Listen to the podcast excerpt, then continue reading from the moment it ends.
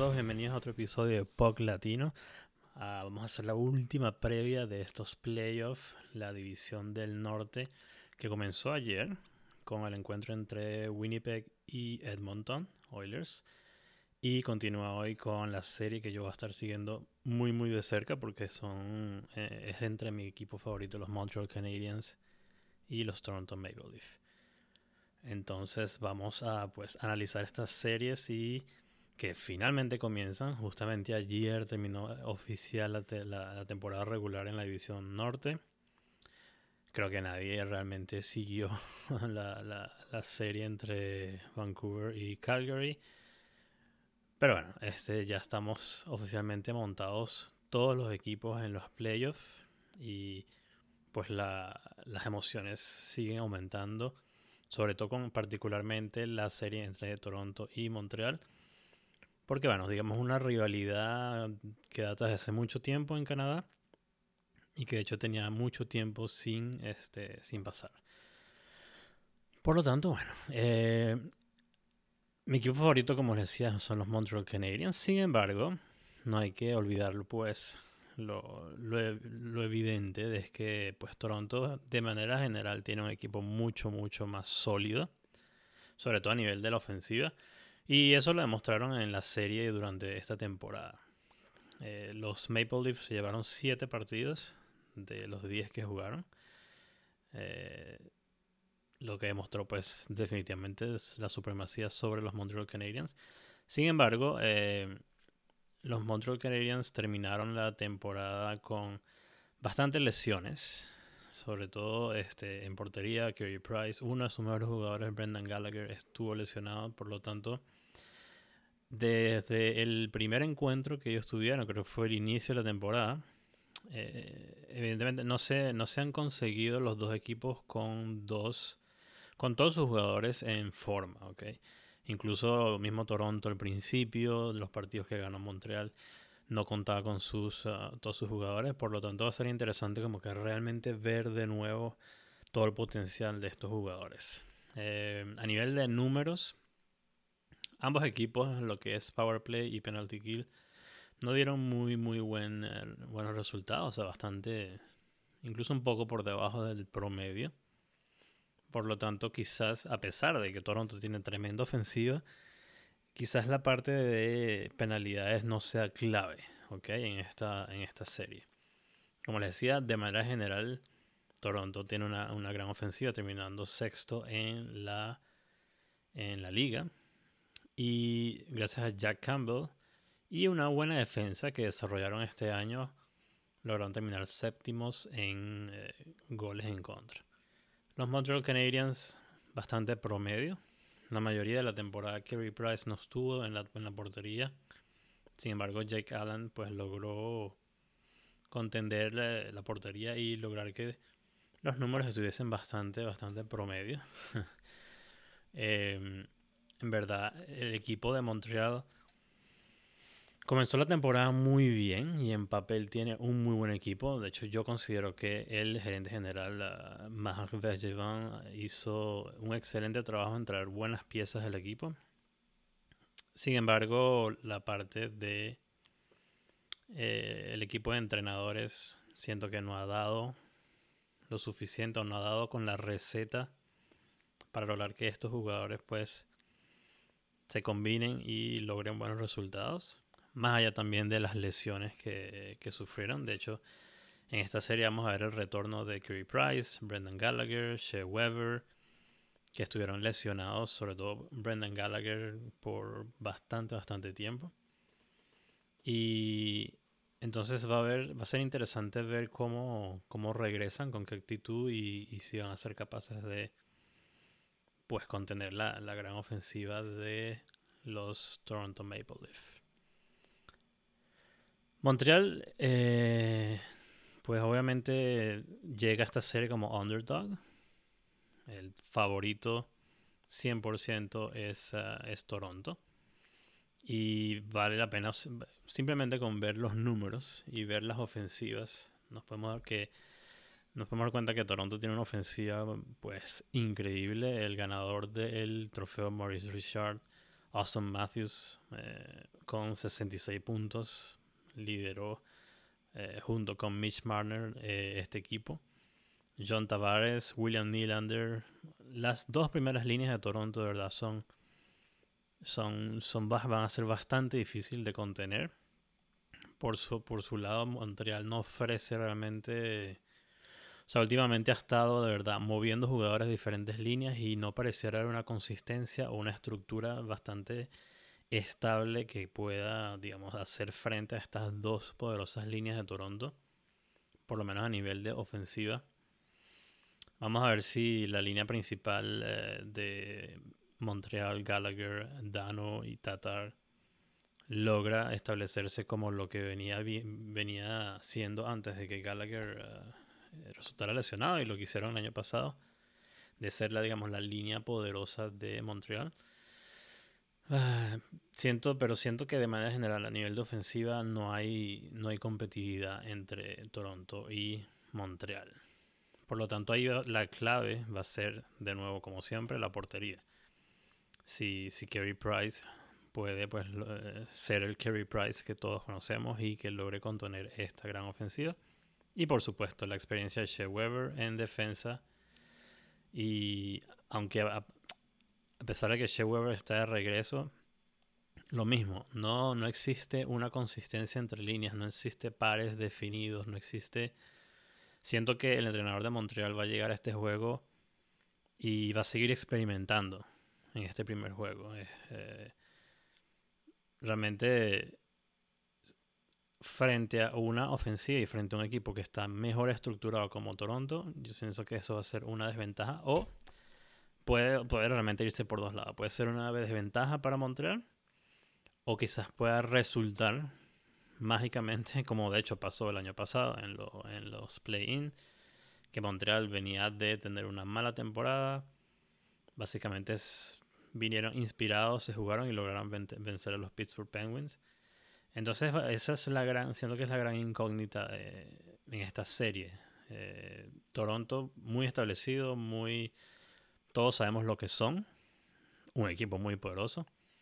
Montreal está regresando de una serie de lesiones. No tiene líneas establecidas. Por lo tanto, puede ir por muy, muy, muy mal, o quizás puede sorprendernos. Y por supuesto está la clave de en la portería tanto para Toronto como para Montreal. Curry Price, si de verdad logra eh, ser el Curry Price que conocemos, quizás pueda llevarse esta serie. Él mismo, básicamente, montándose el equipo en, los hombros. Por otro lado, Toronto siempre ha tenido esa incógnita a nivel de, de portería, pero Jack Campbell tuvo una muy buena temporada. Y yo siento que vendrá inspirado. Y digamos, a pesar de que sí son los playoffs, Estamos hablando de dos equipos que ya se encontraron 10 veces en la temporada. equipos que se conocen. Eh, no existe la diferencia, esa emoción en los playoffs. En, la división norte no va a haber personas en los estadios, por lo menos hasta el 28 de mayo en Quebec, eh, en Montreal. Entonces, siento que va a ser como una continuidad. Sí, va a haber, eh, es como una nueva etapa y va a haber más agresividad y más emoción pero van a, van a ser pocos los factores que externos que vayan a afectar esta serie, pienso yo. Por lo tanto, va digamos, es difícil comparar un poco lo que es esta serie con los resultados que ha obtenido Toronto en los últimos años, a mi parecer. Sin embargo, bueno, hay que ver, eh, la intensidad va a ser mayor. Finalmente los equipos están sólidos y están con todos sus jugadores, bueno, excepto en Montreal que Jonathan Drouin eh, is not there, eh, no está ahí para... Todavía no se sabe pues cuáles son las razones por las cuales él se encuentra ausente. No sabemos si de repente se une al equipo en los próximos, en los próximos días. Eh, siento que también eso va a ser una baja importante para los Montreal Canadiens, no contar con Juan en las líneas. Eh, yo como, como fanático de los Montreal Canadiens, obviamente me gustaría ver que, que se llevaran la serie. Objetivamente pienso que Toronto va a ganar. Sin embargo, Montreal le va a dar cierto, cierta batalla. Siento que el primer partido, eh, creo que yo le mencionaba en mi Twitter feed, eh, el entrenador de Montreal no va a poner a Cole Caulfield, no va a poner a Jesperi Kotkaniemi eh, o Alexander Romanov. O sea, se está yendo más por tener un equipo con experiencia. Sin embargo, creo que eso va a ser un error en el primer partido. O, quizás va a ser que el equipo, digamos, va a ser que el equipo pueda contener quizás a Toronto, pero que no, no va a lograr tener la ofensiva que requiere y el dinamismo que, va a requerir para poder llevarse la, la victoria. Yo siento que ya sea para ganar o para perder, es necesario que estos jugadores participen en, los, en la postemporada para ganar experiencia y, pues seguir creciendo y efectivamente eventualmente pasar a ser las estrellas claves de este equipo. Pero bueno, ya veremos eh, a nivel de, entrenadores. Siento que hay una carencia importante en, el equipo de Montreal. Y, va a ser decisivo los resultados de esta serie, que es lo que va a pasar con este entrenador en un futuro, tanto en Montreal como en otros equipos. Entonces, al final de cuentas, creo que Toronto se lleva la serie. Sin embargo, deseo obviamente que Montreal logre, logre ganar. Y bueno, continuando con la división del norte, eh, de hecho esta, esta serie comenzó ayer. Y a pesar de que todo el mundo tenía a los Edmonton Oilers favoritos, pues ayer los Winnipeg, Winnipeg Jets, sin contar con Pierre-Luc Dubois, sin contar con Nikolai Ehlers, que fue con que ha sido un jugador muy importante para ellos esta temporada, lograron llevarse el primer partido 3 a 1, si no me equivoco. O incluso 4 a 1. Creo que anotaron dos goles con la portería vacía. Y lograron sobre todo contener la ofensiva de Conor McDavid y uh, Leon Draisaitl. Ahí es donde vemos que el factor playoff pues eh, puede afectar incluso a esos equipos favoritos y a estrellas como Conor McDavid. Eh, durante la temporada regular, estos dos equipos se encontraron. Los Edmonton Oilers prácticamente arrasaron con la serie, con siete victorias de los nueve partidos que jugaron. Eh, la ofensiva es clara, sobre todo eh, power play. De hecho, los Edmonton Oilers terminaron como el, mejor, el mejor equipo en power play. Por supuesto, teniendo a Conor McDavid y Dwight Tidal. el equipo de los Jets bastante, bastante promedio. Y, digamos, eh, a nivel de ofensiva, obviamente, de manera global, eh, contar con, ah, con Conor McDavid le da una gran, gran, gran ventaja a los Edmonton Oilers. Eh, un jugador que durante 56 partidos se llevó 105 puntos. Leon Ah, de la misma manera llevó, se llevó 84 puntos.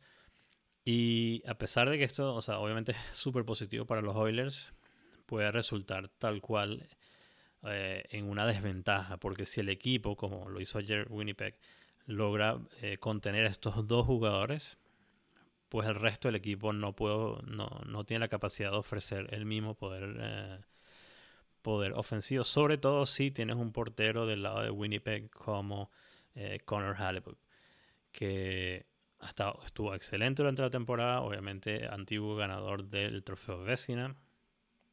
Por lo tanto, esa, digamos, esa es la estrategia que obviamente todo el mundo ha compartido en redes sociales, desde contener a Connor McDavid y, y Leon Draisaitl, y fue efectivamente lo que les dio la victoria en este primer partido.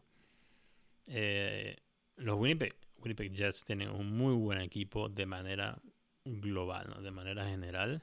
Eh, la defensa de ellos es sólida a pesar de que, eh, digamos, eh, desde el año pasado ha sido un poco tildada como, como, digamos, no lo suficientemente buena, pero siento yo, siento yo que ofrecen lo necesario, obviamente también contando con el apoyo de Conor Halliburton es suficientemente decente como para contener, eh, ha resultado para, como, para contener la ofensiva de Edmonton. Eh, por otro lado, eh, a nivel de portería, Mike Smith pareciera estar de vuelta, o al final de la temporada pareció estar de vuelta, pero tocará ver qué tal les va eh, en la postemporada y si puede seguir demostrando lo bueno que es. Él es uno de los porteros que a veces tiene buenos resultados en la temporada regular y después en la postemporada pues no logra los resultados, como Bobrovsky, por ejemplo. Eh, sin embargo, Connor Halliburton tiene, tiene la experiencia de, años anteriores y definitivamente ha demostrado que sigue siendo un, jugador muy muy sólido y, yo siento que dentro de toda la serie él va a ser la clave de, esta victoria. Eh, si los Jets logran recuperar a Pierre-Luc Dubois y Conor y Ehlers, eh, siento que esta serie se va rápidamente a balancear a favor de los Jets. Eh, sin embargo, cuando vemos que, o sea, hemos visto en el pasado que cuando McDavid se logra eh, perder, pierde uno de los, de los eh, un partido, siempre regresa de una manera muy fuerte en el partido siguiente. Por lo tanto, va a ser interesante cómo va a ser el regreso de este jugador en el segundo partido este viernes, mañana viernes, y ver qué tal la, los pares los, las líneas ofensivas de los Jets y la defensa de Jets, eh, si pueden lograr contener a este Conor McDavid ya, digamos, regresando de una pérdida. Y yo pienso que eso va a ser clave, de ver cómo la consistencia con la cual ellos pueden lograr seguir conteniendo a este jugador y, ver cómo pues los Oilers eh, plantean las ofensivas en los próximos partidos para lograr vencer a Halliburton. Lo mismo que con los Montreal Canadiens, si Conor Halliburton decide tomar este equipo en sus hombros, no va a haber ni siquiera Conor McDavid que logre sobrepasarlo. Eh, por lo tanto, a pesar de que los Oilers son los favoritos y antes del, partido de ayer yo pensaba lo mismo, siento que esta serie va a estar más pareja de lo que muchas personas piensan. Eh, pero, pero bueno, tomará a ver cómo reacciona McDavid en los próximos partidos y cómo Conor Halliburton sigue desarrollándose para defender esta ofensiva de los Oilers. De manera global, yo siento que los Oilers objetivamente pueden llevarse la serie, pero basado en la experiencia de años anteriores, eh, y basado en el partido ayer, pareciera que quizás los Jets tienen más oportunidad de lo que la gente cree.